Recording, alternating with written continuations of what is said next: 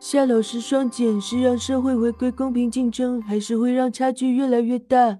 嗯，双减的政策导向非常的清楚啊，就是要为学生减负，为家长减负。在校外的这种培训压力越来越大，家长们是减不下这种投入的，甚至是变成了一种军备竞赛啊。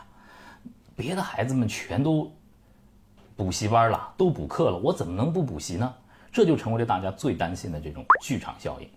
双减就是要叫停这样的军备竞赛和为剧场效应刹车。这个政策导向非常的清晰。Big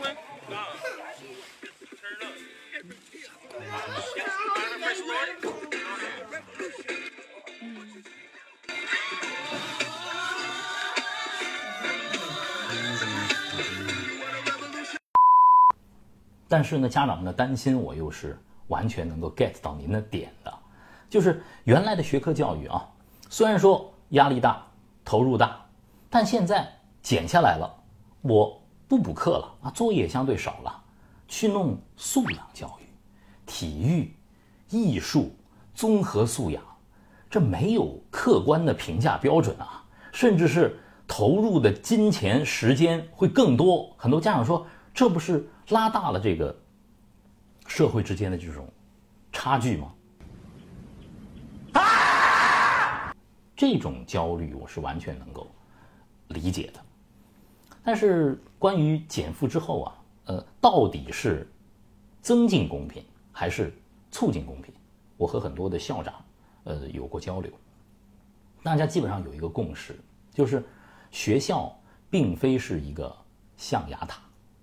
社会的分层为教育的公平提供了一个最基础的土壤。在任何一个社会，很难做到教育的绝对公平的，绝对公平是不存在的。而作为我们国家的教育改革来说，我说方向应该是一个基础的公平，政府应该做的是底线，把最底线的教育公平，把这条线给拉好了。我们在这条平均线之上。其实应该做的是什么呢？是更多的特色、不同的选择，给到不同的孩子、不同的家庭这样去选择。我们终极的目标是把这高考的成才的独木桥给拆了，把它变成一座立交桥。一个生生不息的有活力的社会，有活力的教育，它应该像热带雨林一样的，它是远近高低各不同的。应该是具有生物多样性的，不同的孩子都可以找到自己的发展方向的。如果把这种丰富度您想清楚了，而不仅仅把它归因为教育的不公平、社会的分层，您对这种竞争之后带来的不公平产生的焦虑，会不会得到一定程度的缓解呢？希望对这位家长的提问有所帮助。